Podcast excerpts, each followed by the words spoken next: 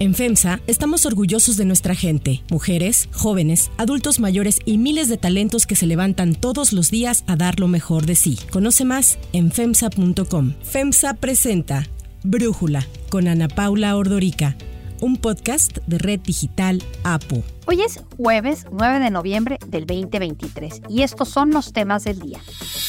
Mientras Xochitl Gálvez se convirtió oficialmente en precandidata presidencial, Claudia Sheinbaum regresa a la Ciudad de México tras el fracaso de su evento en el Estadio Azul. Además del COVID, la tuberculosis es ya la enfermedad infecciosa que más muertes causa al año. Pero antes vamos con el tema de profundidad. El próximo 10 de noviembre vamos a dar a conocer los resultados de las encuestas. Originalmente estaba planeado para el día de ayer. Tomamos 10 días más porque queremos que haya mucha claridad, no solo en las encuestas, que como ustedes saben se están haciendo encuestas espejo, sino también en la regla de paridad. El próximo año, además de haber elecciones presidenciales y legislativas, se van a elegir a nueve gobernadores en la Ciudad de México, que será el jefe de gobierno, Chiapas, Guanajuato, Jalisco, Morelos, Puebla, Tabasco, Veracruz y Yucatán. Sobre estos cargos, el pasado mes de octubre, el Consejo General de Línea aprobó por unanimidad los criterios para que los partidos políticos estén obligados a garantizar la paridad de género, es decir, tienen que postular al menos a cinco mujeres y a cuatro hombres en las gubernaturas. El análisis. Para platicar de cómo influye esta disposición del INE, vamos a platicar el día de hoy con Lorena Becerra, encuestadora y politóloga, directora de Lorena Becerra, Encuestas y Opinión. Lorena, a ver, siento que la definición de estas nueve candidaturas está siendo complicada. Va a ser complicada seguramente también en el frente, pero para concentrarnos hoy en el caso eh, de Morena, veo que el partido tiene que definir candidaturas tomando en cuenta, pues, qué tan competitivo es un candidato o una candidata, tomando en cuenta el tema de género para cumplir con la paridad que dictaminó el INE de tener cinco mujeres candidatas en estados competitivos y cuatro hombres. Y luego también tomar en cuenta, pues, en dónde pueden hacer ciertos arreglos políticos, ¿no? Entonces ahí yo te quisiera preguntar, ¿cómo ves tú que vaya a poder resolver Morena las candidaturas? Quizás podemos ir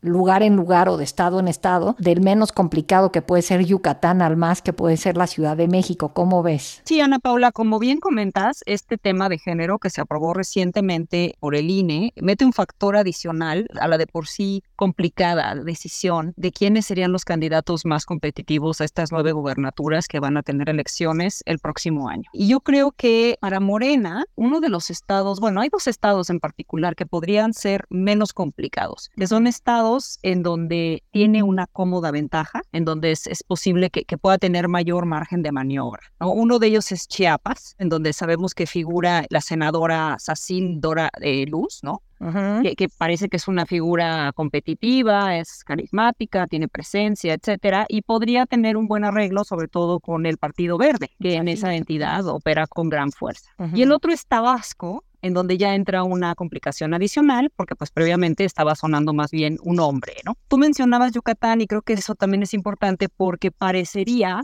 que Yucatán es un estado que ya estaría como más del lado de la oposición o por el buen gobierno que ha tenido eh, Vila, ¿no? El gobernador Vila, y porque tienen también un candidato fuerte del lado del PAN, que es el alcalde de Mérida. Sin embargo, ahí pues también tienen que ver esta decisión porque Morena puede en un momento dado resultar competitivo con una candidatura atractiva de un hombre. Entonces ahí también tienen que tomar esa decisión, ¿no? En el resto de los estados es algo similar, porque por ejemplo en Jalisco, Movimiento Ciudadano va a pelear con Lemus y ahorita Morena, al agregar la candidatura o al agregar el apoyo de Kumamoto, también empieza a jugar un, juego competitivo y ahí estábamos, sabíamos que estaba jugando Carlos Lomelí, pero en todo caso si ahí deciden poner una mujer, que hoy por hoy todavía no tenemos una figura clara, ¿no? Ahí entonces podría perder esa competitividad. Si nos vamos a Guanajuato, igual, en Guanajuato Morena también podría jugar un juego competitivo, aunque el PAN ha estado fuertemente posicionado ahí, ahorita hay un desgaste importante del gobernador, sobre todo por el tema de seguridad, y ahí, bueno, sabemos que va a haber una mujer, Que es una mujer eh, competitiva, ¿no? Que es eh, Libia, ¿no? En el lado de Morelos parece que también podría Morena. Ahora, y el problema que tiene Morena es que ha tenido un mal desempeño el gobernador Cuauhtémoc Blanco. Sabemos que Cuernavaca ya está mucho más del lado de la oposición y ahí está otro reto para Morena, ¿no? Si puede poner una mujer competitiva, ahí se puede volver un estado de competencia de puras mujeres, ¿no? Que se puede volver muy interesante como ya lo vimos, por ejemplo, en Aguascalientes, previamente, creo que fue el, año pasado, ¿no? Ahora, ¿cuál es el más complicado? Pues Ciudad de México, sin duda. Bueno, todavía me falta Puebla. También puede volverse competitivo, actualmente gobierna Morena, ¿no? Sabemos que trae este tema, ¿no? Sobre todo en la capital y, la zona metropolitana, en donde se puede debatir todavía bien con el PAN, pero el resto del estado, Morena se maneja bien. Si escoge un mal candidato o un candidato no tan competitivo, ahí también se pone en riesgo la posibilidad de triunfo de, Morena. Y ahora sí me voy a la Ciudad de México, que es la, más complicada, ¿no? En donde hemos visto pugnas internas eh, muy fuertes y en donde está, eh, pues ahí la candidatura de Clara Brugada, la exalcaldesa de Iztapalapa, y Omar García Harf, que sabemos que también tiene una buena imagen, es un candidato fuerte, pero pues hoy por hoy sí parece haber ahí una disputa muy cerrada. Los números que yo traigo, que hice públicos la semana pasada, pues sí parece que ahí también hay tiro. Y entonces, ¿qué pasa? Que si Morena no maneja bien sus cartas, pues pone en riesgo muchos de estos estados en donde puede ser competitivo y encima puede perder muchos de estos estados, ¿no? Y puede incrementarse la problemática o las divisiones internas que ya hemos visto sobre todo en la capital.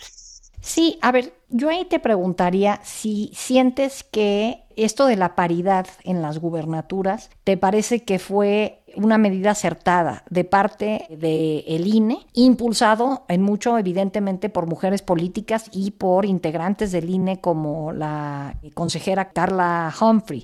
Al meter este ingrediente adicional de conflicto, ¿sientes que le suma a la democracia en México? Esa es la pregunta que te haría.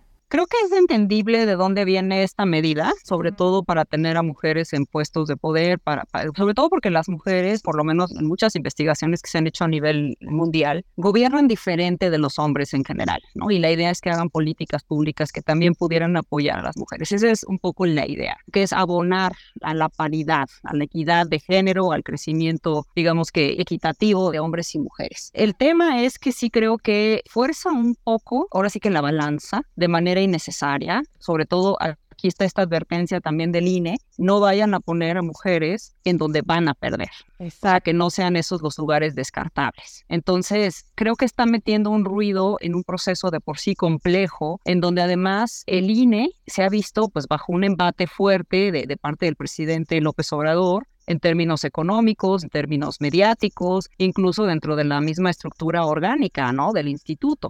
Entonces, el mismo INE se pone bajo un estrés innecesario que en este momento podría incluso complicarle mucho más las cosas a su operación general. Entonces, no sé si este resultado es el que el INE espera. Es muy difícil controlar cuál va a ser el resultado, pero sin duda sí puso en aprietos a, los partidos. Sobre todo ahorita parece que Morena es el más conflictuado. Sí, digo, porque sabemos que Movimiento Ciudadano no se ha ni molestado en hablar de mujeres en sus candidaturas, pero pensando en si tienen que escoger a cinco en donde su candidata competitiva sea mujer, pues yo no encuentro. O sea, quizás Chiapas, Sacil de León, como decías, Veracruz, Rocío Nale, y Puebla, pues tendrían que sacrificar tanto a Armenta como a Ignacio Meyer y dársela a Olivia Salomón. Ahí vamos tres. Pero en Yucatán no pueden pensar en poner una mujer porque es un estado en donde Morena es menos competitivo. Lo mismo podríamos decir de Jalisco. Y entonces, pues, ¿qué les queda? La Ciudad de México y ahí que diera su brazo a torcer Claudia Sheinbaum y tenga que ser Clara Brugada. No veo una mujer competitiva en Morelos y como bien decías, Guanajuato, ahí el consentido, digamos, del presidente es el ex procurador Ricardo Sheffield, que tiene ahorita un 40% de las preferencias y quien se le acerca más es la senadora Antares Vázquez, pero pues todavía se queda 26%, está casi a la mitad de las preferencias, ¿no, Lorena? O sea, sí lo veo sumamente complicado como para que lo tengan que resolver, pues ya, como dijo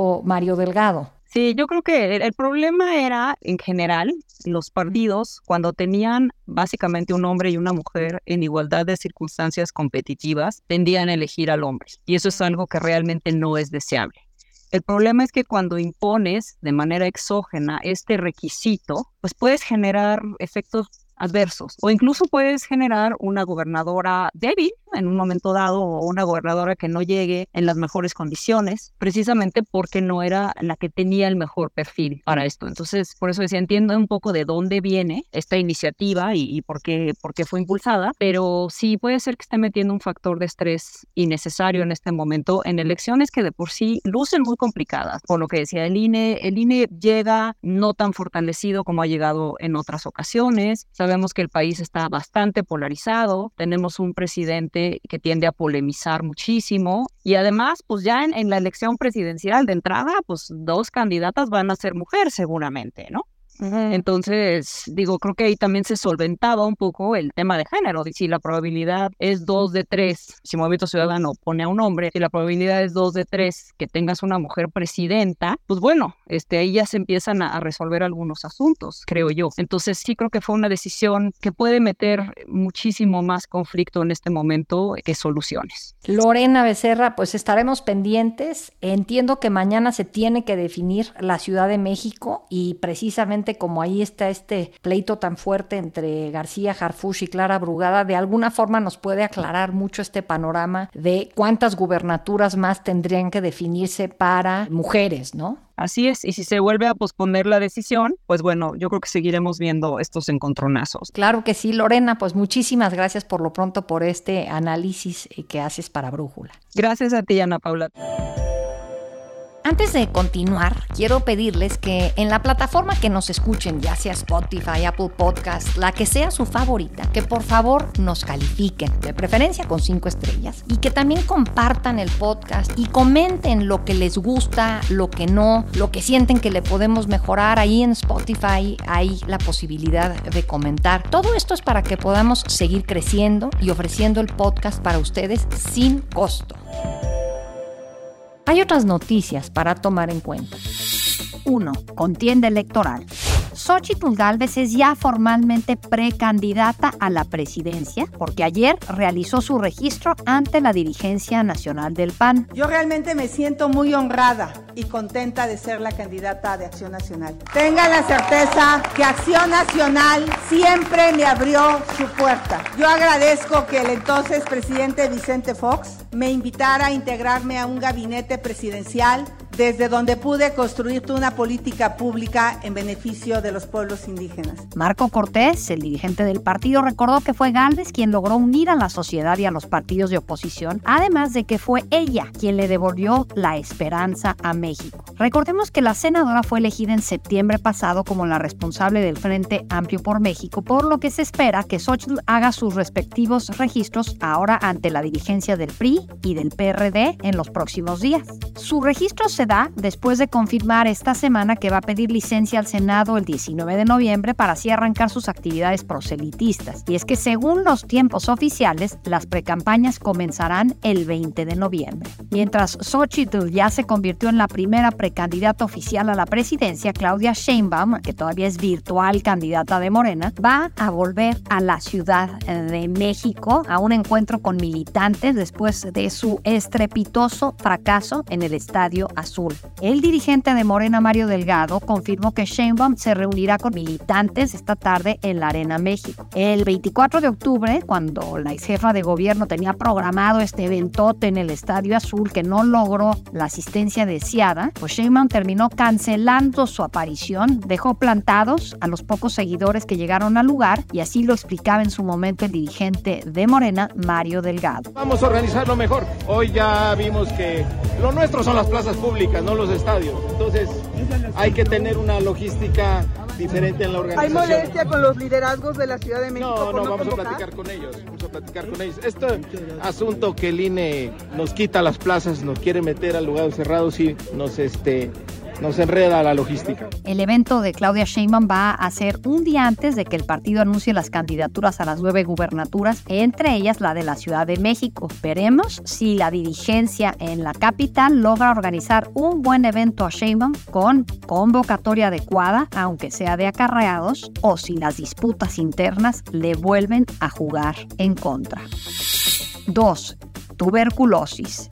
La tuberculosis se mantiene como la segunda enfermedad infecciosa que más muertes causa al año detrás de COVID, pero ya en el 2022 las cifras de ambas fueron muy similares. Esto lo acaba de revelar un informe anual de la OMS. Este, la OMS, alerta que considerando el ritmo actual de contagios, la tuberculosis va a ser ya próximamente la primera causa de muerte en el mundo. En el 2022, cerca de 1.3 millones de personas murieron por tuberculosis, mientras que las muertes por COVID fueron 1.4 millones. Asia y África son las regiones con más casos. Ocho países concentran más de dos tercios de los casos globales. India, Indonesia, China, Filipinas, Pakistán, Nigeria, Bangladesh y la República Democrática del Congo. La falta de financiamiento para una enfermedad que más o menos cuesta 150 dólares, pero que implica estar tomando medicamentos durante un año que a veces, pues entre que no hay dinero, por eso se da mucho en países pobres, y entre que no se le da el seguimiento adecuado y la falta de atención, siguen obstaculizando los esfuerzos para acabar con lo que se ha descrito como la pandemia de los pobres. La tuberculosis es una enfermedad infecciosa que suele atacar los pulmones. Como decimos, es prevenible y curable, pero sigue matando a gente en todo el mundo porque muchos de ellos tienen la enfermedad, se contagian de tuberculosis y simplemente no lo saben. El director general de la OMS, Tedros Adhanom, afirmó que hay esperanza tras años de sufrimiento con avances en el diagnóstico, medicamentos y la primera vacuna nueva en 100 años en la fase final de pruebas. Tuberculosis is a preventable, treatable and curable disease, but it remains one of the top infectious killers worldwide. One way to address this is through screening to rapidly identify people with TB infection or disease. Para Brújula, el doctor Alejandro Macías, médico infectólogo, excomisionado nacional contra la influenza AH1N1, nos habla sobre este reporte. Recién publicó la Organización Mundial de la Salud su informe de tuberculosis global para 2023. Es un informe con noticias mixtas, digamos. Por un lado hay buenas noticias porque se ha reducido la incidencia de esta enfermedad milenaria a partir de 2015 paulatinamente. Pero por otro lado fue mala noticia que muchos de los servicios que existen en el mundo para prevenir, para detectar y tratar la tuberculosis sufrieron una seria disrupción con la pandemia de COVID-19. De manera que en 2022 se volvió a diagnosticar un número mayor en relación con la tendencia que iba en disminución. También señala el reporte que la reducción de la incidencia ha sido menor de la esperada, de manera que queda todavía mucho por hacer. Desde luego que ha habido mejoría, pero necesitamos ir más rápido. Señala la Organización Mundial de la Salud que ahora tenemos los elementos tecnológicos y la voluntad política para reducirlo. Y tenemos todavía mucho que trabajar para detectarla a tiempo, para mejorar las condiciones de salud que llevan hacia la enfermedad. Finalmente para también tratarla a tiempo y evitar que se trate mal el desarrollo de tuberculosis multidrogo resistente. Para cerrar el episodio de hoy, los dejo con música de Simon and Garfunkel.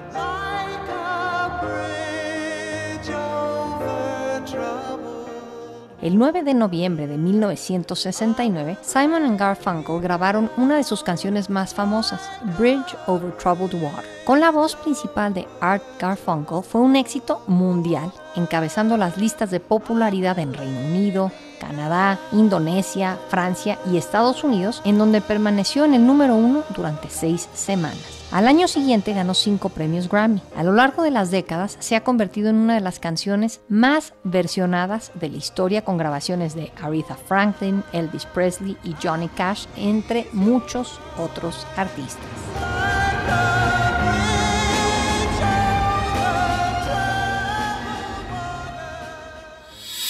Yo soy Ana Paula Ordorica. Brújula es una producción de Red Digital App.